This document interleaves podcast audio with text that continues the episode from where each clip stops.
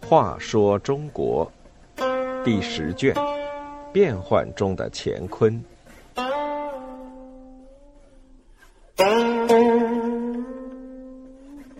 九十四，花蕊夫人的亡国诗。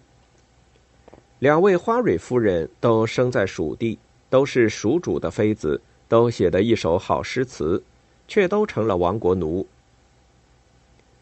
史书记载有两位花蕊夫人，这两位貌美如花蕊的夫人还都生在蜀地。第一位得名花蕊夫人的是前蜀开国皇帝王建的妃子徐氏。当时和他的姐姐一起，都得到王建的宠爱。徐妃的姐姐为王建生下一个儿子王衍，他由于母亲和阿姨的关系，被立为皇太子。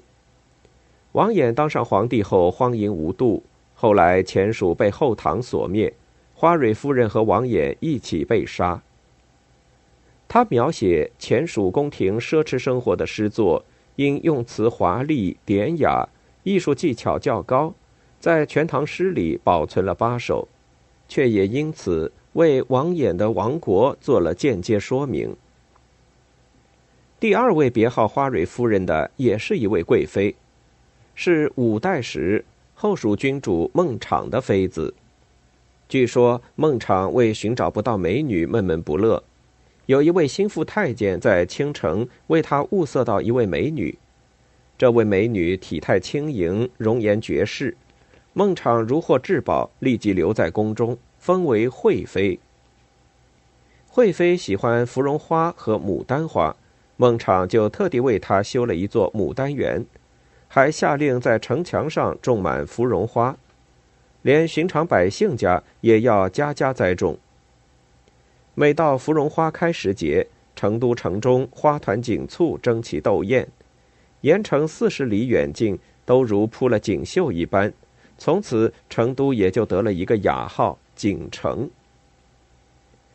孟昶是个非常懂得享乐的人，据传连他的小便器也要用宝石装饰，精美无比。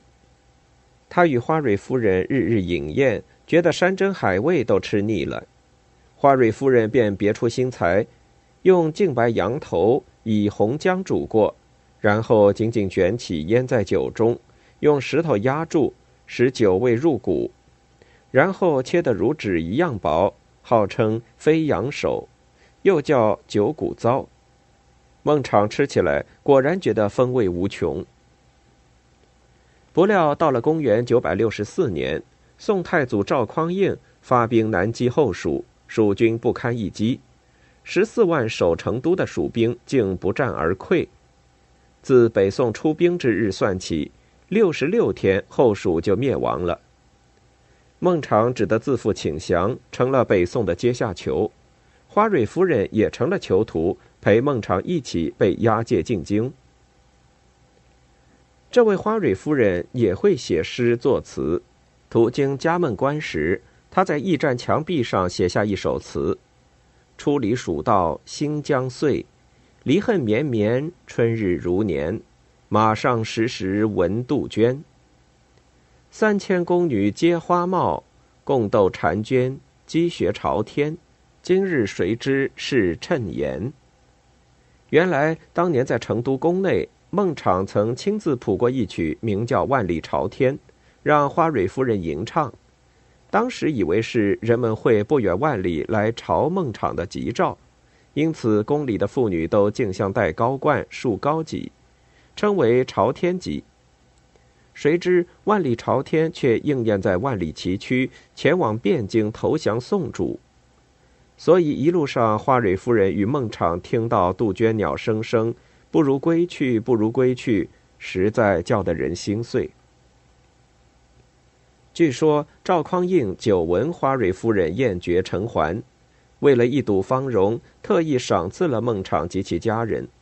知道他们一定会来宫中谢恩，他就可以见到花蕊夫人。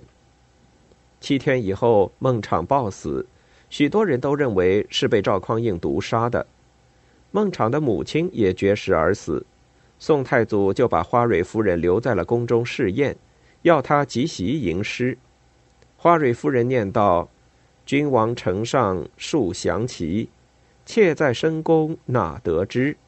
十四万人齐卸甲，宁无一个是男儿？”这首述亡国诗悲愤婉转，表达了一个亡国之女深沉的悲哀。花蕊夫人被宋太祖纳入后宫，封为贵妃，但她依然怀念前夫孟昶，把孟昶的画像供奉在内宫，骗宋太祖说是张先宋子图。据说后人盛行供奉张先宋子图，就是由此而来。